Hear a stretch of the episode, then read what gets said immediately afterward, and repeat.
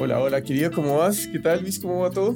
Bien, bien, bien. Aquí me estaba quejando del frío, pero, pero ya después de que el invitado nos dijo que allá va a haber una tormenta de nieve y todo eso, me sentí súper, súper, súper mal, porque yo me estoy quejando con un menos 6 grados y, y no sé cómo estoy sobreviviendo y mira.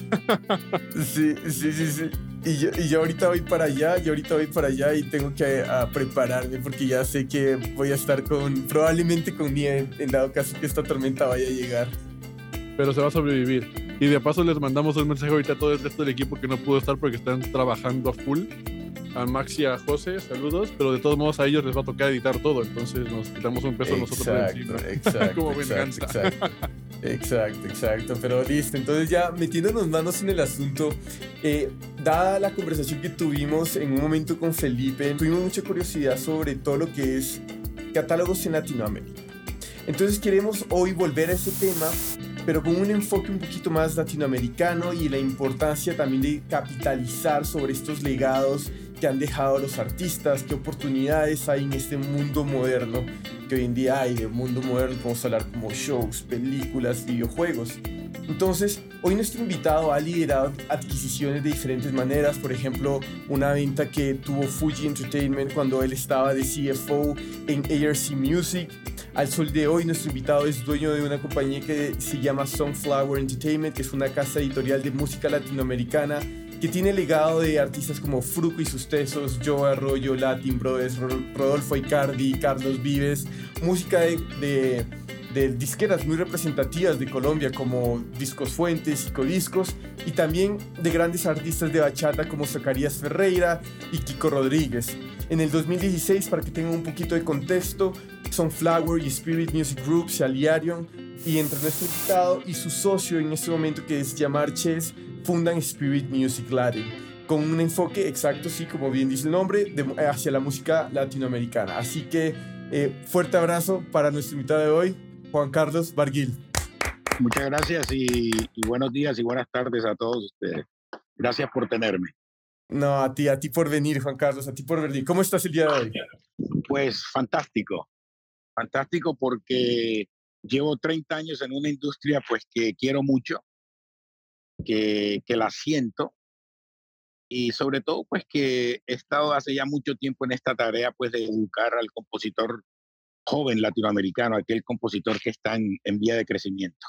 Genial, no, de acuerdo. Y es que además siento que es una área en la industria musical, por lo menos en Latinoamérica, que tiene mucho potencial, o sea, no, se ha, ah, como no ha llegado a su potencial máximo como en otras industrias, en otras regiones, pero para llegar hacia eso nos gustaría que nos cuentes un poco sobre el recorrido que tú tuviste en Sunflower hasta el momento en que se conformó Spirit Music Latino.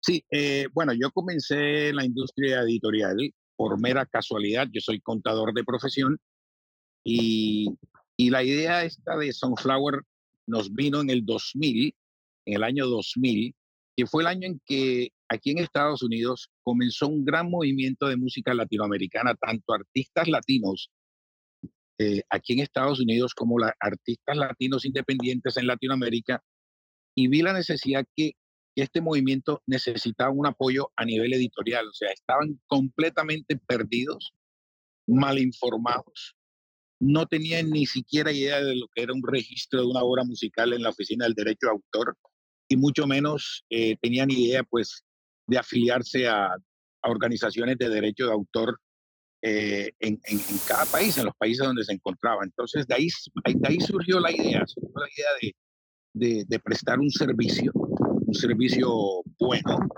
con orientación en todo aspecto.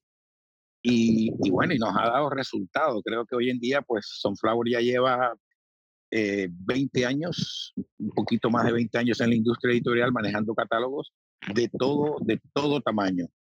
Y, y, bueno, y la fórmula sigue, la fórmula es muy sencilla y la fórmula es pues, prestar un buen servicio al compositor, al productor. ¿eh? Y, a mí ahorita que estabas platicando esto me surge una duda de si comparamos eh, cuando iniciaste en, al inicio de los 2000 y todo esto a hoy en día, ¿cuál es han sido las mejoras evidentes que hemos visto en la industria de América Latina en cuestión de, música editorial y al mismo tiempo valencias o las cosas que todavía se pueden llegar a mejorar que se tienen que seguir trabajando.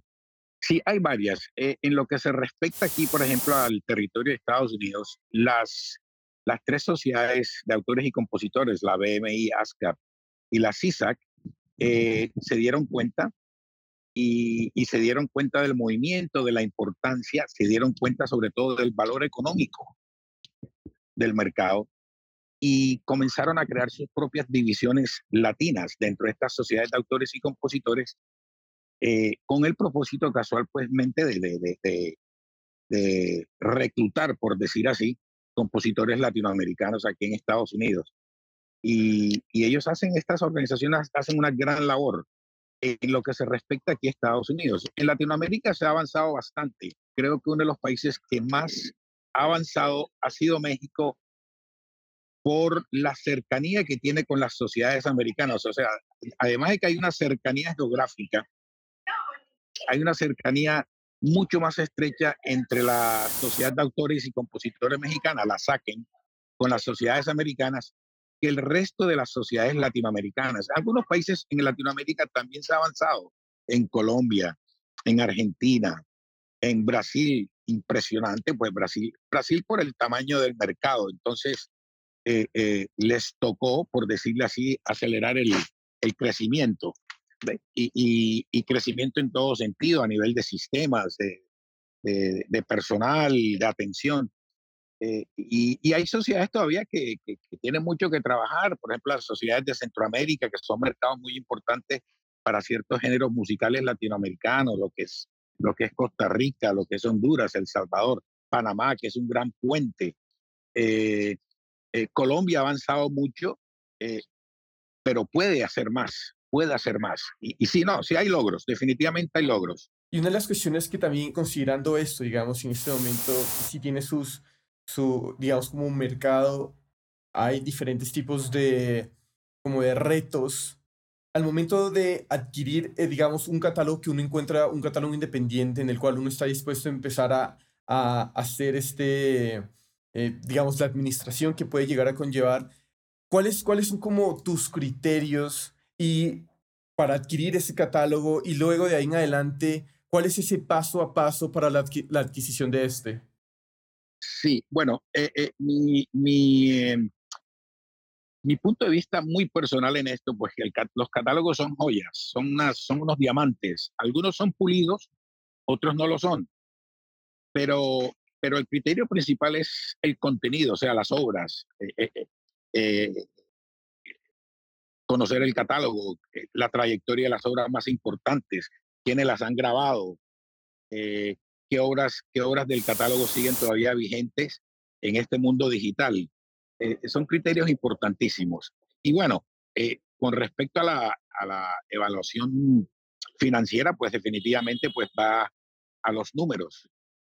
¿Qué, qué porcentaje del catálogo genera el, el 90% de las utilidades? Generalmente entre más grande sea el catálogo, nos gustaría saber, por ejemplo, de ese, de ese por, darte un ejemplo de un catálogo de mil obras, ¿cuántas obras de las mil generan el 80, 90% de las utilidades?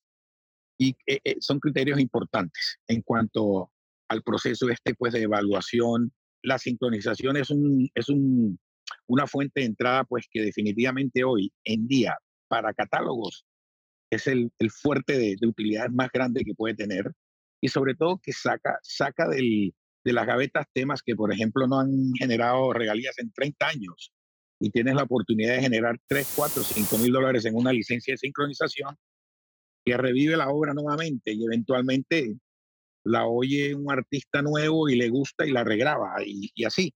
Es un efecto en cadena. Y, sí, y justo acabas de comentar algo súper importante, o sea, a mi punto de vista, que es que, o sea, recientemente ha habido como un boom en todo este tipo de catálogos y que evidentemente, o sea, como que estamos volviendo a redescubrir, reutilizar canciones que hace años llegaron a salir en su momento, pero hoy en día, gracias a diferentes tipos de producciones, Netflix, anuncios, o sea, ya demasiado, demasiado contenido que se está creando. En plataformas, sí. En plataformas. Y te quería preguntar, o sea, en, en ciertas tendencias o en tu experiencia, como, ¿cuáles has visto tú son los tratos que están llamándole la atención más a, a los artistas o a las editoras para llegar a trabajar con, con este tipo de producciones, con su catálogo?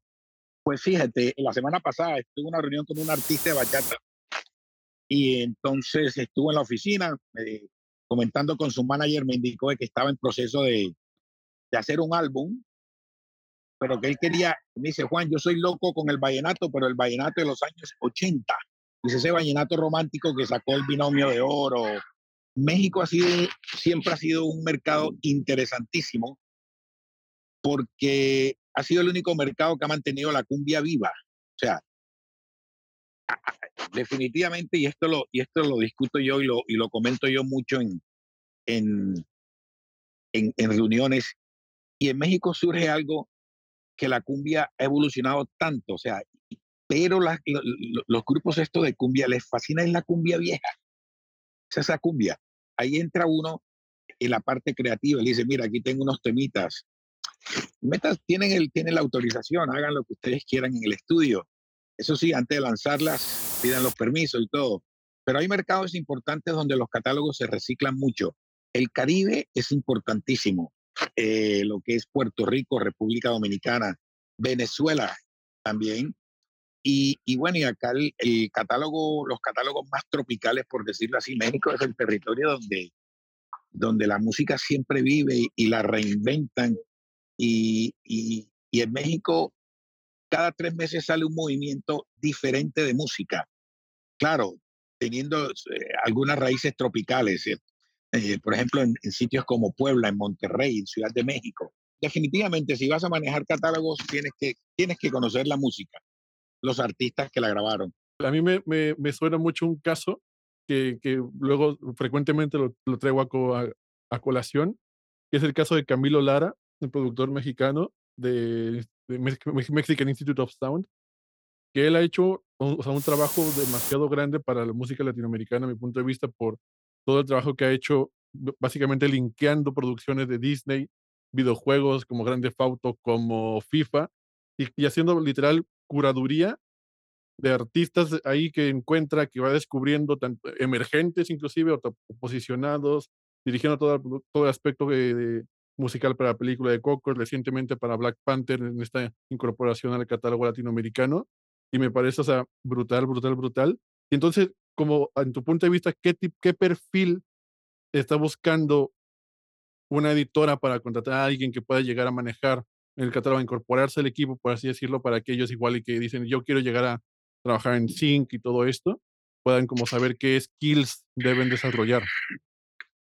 Sí, no, debe, yo, yo, bueno, desde mi punto de vista, si vas a trabajar con catálogos latinoamericanos, mm, tienes que tener una idea de lo que es la música latinoamericana. No completa porque es, estamos hablando de que Latinoamérica tiene aproximadamente 1.500, 2.000 eh, eh, eh, géneros musicales de, los veintipico de países, pero sí que tengas un conocimiento básico, que te guste la, la, música, que estés abierto a escuchar todo tipo de, de, música, porque si llegara en el momento, por ejemplo, un supervisor a decirte, mira, yo necesito un tema, un bolero, o un bolero ranchera, eh, eh, eh, o necesito un currulao, o necesito un son. Todas estas cosas son importantísimas, sobre todo cuando trabajas con supervisores de música y que hay muchos y que en México hay unos que cuando te piden algo, eso es lo que quieren. O sea, no es que, que, ellos te piden un bolero y le vas a mandar una, una ranchera. No, te están diciendo, quiero esto.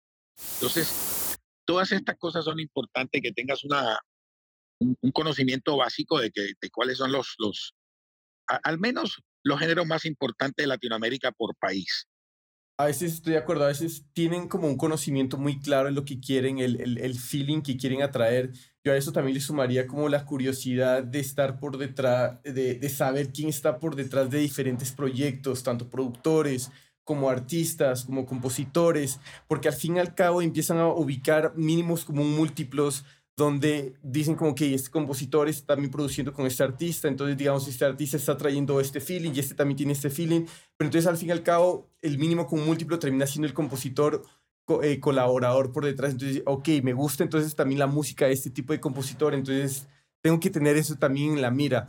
Entonces hay, hay diferentes tipos de, de, criterios o de, de checklists que uno debería empezar a, tener para, para, este tipo de, de, trabajo, sobre todo.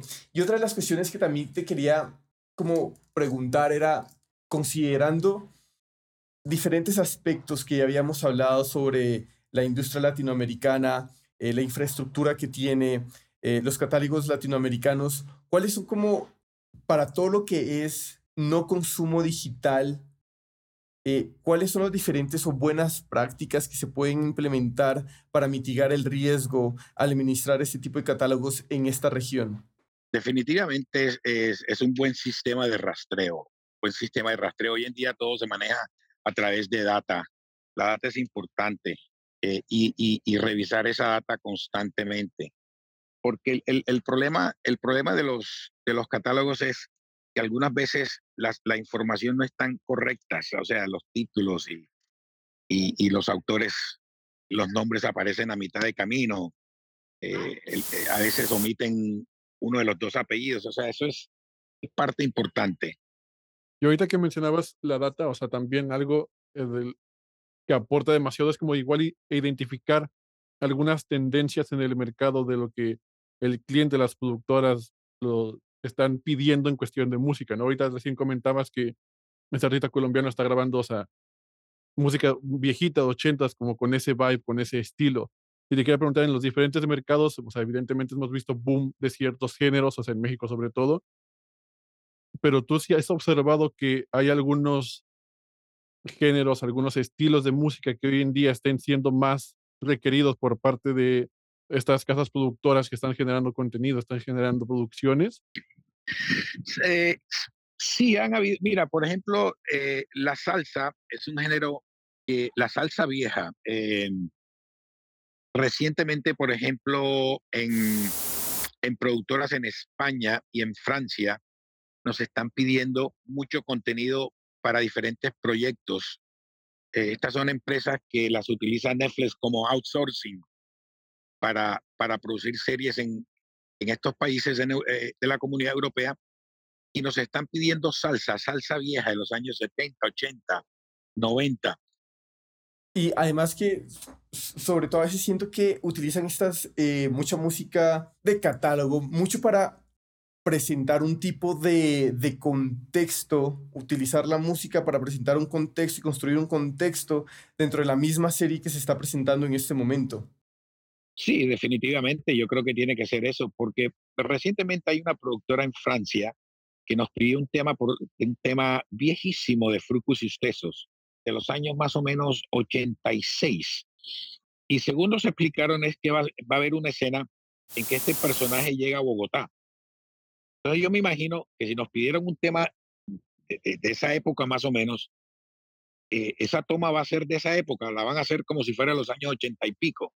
Claro, claro, claro. A mí sí me gustaría empezar a ver un poco más eh, que la música latinoamericana, tanto de antaño como nueva, se empiece a utilizar un poco más como referente, como música para presentar una especie de, de, de mood de sentimiento específico más que para un tipo de contexto, por así decirlo, viejo o, de, de, un tiempo en específico, lo cual sí es chévere, es un revenue muy interesante, pero siento que en, en, ciertos casos se está quedando muy encuadrado en esto. Vamos a utilizar la música latinoamericana para presentar contexto, pero se me hace que el uso de, de la música latinoamericana Em, está empezando a usar, se está empezando a usar en otros contextos y la quiero ver, tengo muchos ánimos de verla evolucionar hacia estos ámbitos. Sí, y yo estoy de acuerdo, fíjate, sobre todo porque nosotros manejamos artistas latinoamericanos jóvenes, o sea, esta nueva generación, que son artistas que se han atrevido musicalmente hablando, pues a, a fusionar ritmos, ritmos, varios ritmos latinoamericanos en uno, y, y lo que sale es espectacular. Eh, pero, pero no sé, como que hay, hay un poco de miedo por parte de estas productoras. Digo yo que lo que hay es un miedo, o, o, no sé si es miedo, o sea, es un temor a utilizar estos, eh, eh, estos catálogos, estos repertorios nuevos. Nosotros hemos, mira, yo tengo, por ejemplo, tengo un, un, compositor que es intérprete, eh, que vive en Nueva Orleans, él es de ascendencia dominicana y está haciendo una, está haciendo unas fusiones de música de Nueva Orleans, el Cajun Music ese con, con la bachata. Y lo que está saliendo es una, lo que sale es una cosa impresionante. Hemos tratado y hemos enviado contenido a diferentes productoras y como que no lo entienden. O sea, yo creo que ahí es donde viene la, la, falta de curiosidad, digo yo, de no atreverse a, utilizar algo nuevo. O sea, no, toman ese riesgo. Pero sí, yo estoy de acuerdo en que la mayoría de estas productoras deberían ¿no? de, de utilizar algo, algo más reciente. Eh, y sobre todo de artistas independientes latinos. Y yo, yo siempre he trabajado con artistas independientes latinos y considero que, que, que este, este movimiento latino independiente no tiene esa oportunidad. No la tiene, no la tiene. Entonces, se fijan siempre en el artista firmado grande, eh, que algunas veces no necesariamente está haciendo gr gran música, pero bueno, tiene la trayectoria y tiene el sello discográfico detrás. Pero no, hay, hay, hay un gran movimiento de artistas independientes haciendo grandes cosas y no tienen la oportunidad a veces en estas eh, eh en, en, en, esta parte de la industria de licenciar temas. Y creo que es eso, como que es falta de curiosidad, falta de curiosidad. O sea, es una cosa, eh, mira, eh, ahora recientemente, el año pasado, el, un tema que estuvo nominado para Grammy Latino en la, en, en la categoría de ranchera, un, un, muchacho venezolano con quien trabajamos, él es, él es productor, productor, autor, compositor, hizo una fusión de ranchera con joropo. Ese tema estuvo nominado al Grammy. Es una cosa espectacular, o sea, ¿quién se, iba, quién, quién se imagina hacer una fusión de, de una ranchera tradicional con un joropo? Una vaina espectacular. Y hemos tratado de colocar este tema en publicidad, en series de televisión, pero no lo entienden. O sea, no lo entienden. Esta parte de la industria de, de, repertorio nuevo, joven, no está teniendo esa oportunidad de, licencias. Y, y, sobre todo ser conscientes del impacto que este tipo de producciones pueden llegar a, a, a darle a la carrera del artista todo un giro, o sea, eh, de, tanto artistas, como dices, como emergentes, como artistas ya superposicionados, o sea, tenemos ejemplos ba bastantes, o sea, Santa Olaya, o sea, él escribió la música para el videojuego de Last of Us y después giró por todo el mundo presentando ese repertorio y después ahorita con la, con la serie que está en plataformas le está dando otro uso y seguro va a volver a girar, o sea, porque lo van a pedir por todos lados. Después eh, también está la, la, banda MS que hizo el corrido 141 para el videojuego porque era el corrido de los personajes del videojuego, o sea, les dio otro impactazo gigante. Y hay un artista que recién descubrí hace como un par de semanas que se llama Paul de Kush, mexicana, que estuvo involucrada en grabaciones para este nuevo disco de, Black, Panther, de la película de Marvel. Y es una chavita que, o sea, tiene muy poquitos seguidores en Instagram, muy poquitos streams. Es como, o sea, sus canciones muy, muy recientes tienen, o sea, no, no es como que mucho, mucha gente la conozca, pero eso como que la puso en el mapa. Y hoy en día la morra está apareciendo en playlists editoriales, le dio todo un empuje a su carrera que al final, o sea, esto no solamente es una cuestión monetaria, sino que simplemente ayuda demasiados artistas a darle un giro y a improve su carrera, como a mejorarla al final. Sí, claro, la pone, la pone en otro nivel definitivamente. Y, y sobre todo que yo considero de que, que, proyectos como estos le dan un incentivo a ese movimiento latinoamericano independiente a seguir trabajando, a seguir mejorando, a seguir haciendo cosas nuevas y diferentes. Y como te digo, eh, en México salen diarios, salen artistas que están haciendo cosas impresionantes, sobre todo porque, porque en México existe algo que ahora se está dando en Colombia, pero en México ha existido hace ya mucho tiempo en la industria de la música y es que se atreven y no les importa. Sí, un poco. se, se atreven a hacer algo, en el estudio entran y lo sacan, no les importa.